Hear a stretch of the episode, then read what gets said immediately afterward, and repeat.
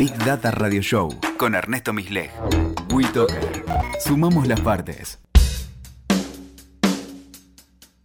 Hola, bienvenidos al episodio número 30 de Big Data Radio Show. Los que nos trajo aquí son los datos. En nuestro WeToker hablaremos de los datos y cómo estos están cambiando nuestra vida.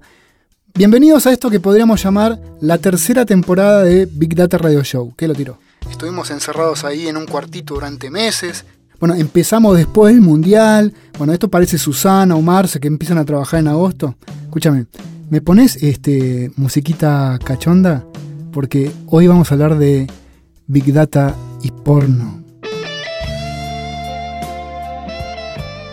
Y para esto vamos a musicalizar este episodio como si estuviésemos en un remis.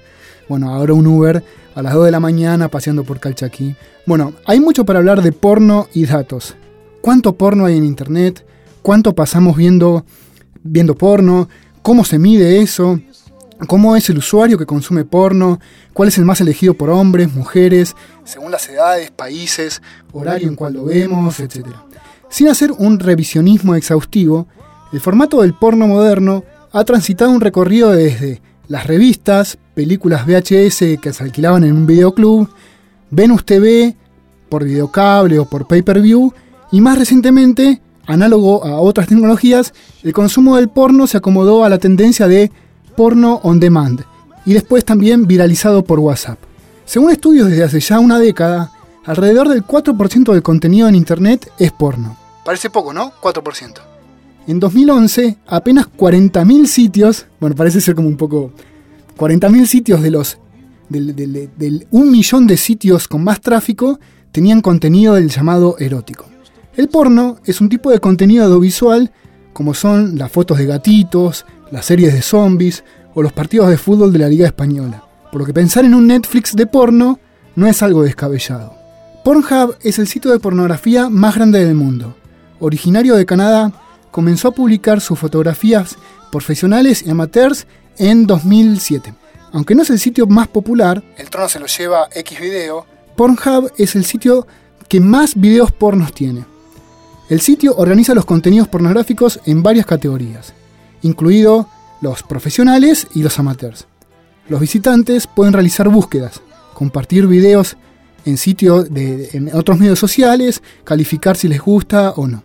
En 2017, obtuvo un promedio de 81 millones de visitas diarias. Esto desde todas partes del planeta. 81 millones de visitas. Una locura. En sus comienzos, apenas el 1% del contenido se accedía por celular. Y en el 2017, esa cifra alcanzó al 75%. La franja horaria más visitada por lejos es la de las 11 a la 1 de la mañana. Aunque a la hora de la siesta es, un, es una franja también muy frecuentada. La categoría más visitada por tercer año consecutivo es lesbiana, trono que anteriormente supo tener amateurs, teens y MILF, la sigla de Madres que están para darte. Hace unos años, Pornhub cuenta con un blog donde publica estadísticas de comportamiento de los usuarios. Se los recomiendo mucho, es realmente muy entretenido. En uno de los especiales, el equipo de científicos de datos de Pornhub muestra cómo se incrementaron significativamente las búsquedas de contenido porno con temática de la realeza durante la semana de casamiento real entre Meghan y Harry. También hay especiales que relatan qué tipo de porno se consume en los horarios donde se estrenan los capítulos de The Walking Dead o de las entregas de los Oscars o ante un estreno de una nueva Star Wars o de los Avengers, o cómo desciende el consumo durante los partidos del Mundial. El contenido porno es históricamente machista. Está diseñado para el disfrute del varón, quien es un principal consumidor con el 76% de los usuarios pero ese porcentaje se va emparejando año a año. La keyword de búsqueda que más creció en el 2017 fue porno para mujeres. Pornhub cuenta con especiales por países, donde se pueden ver cuáles son las categorías más visitadas, las búsquedas, los tiempos de permanencia, etc.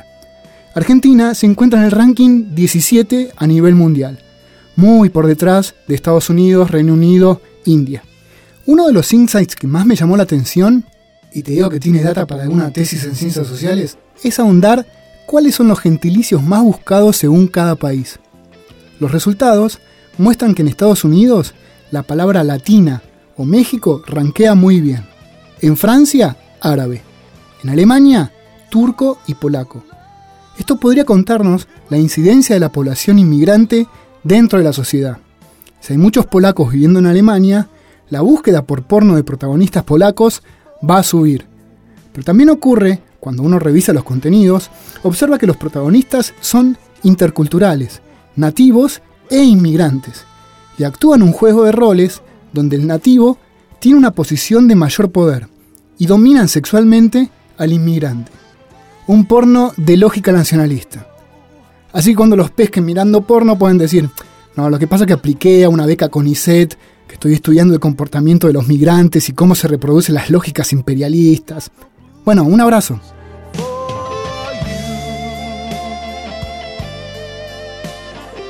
Escuchaste Big Data Radio Show con Ernesto Misleg.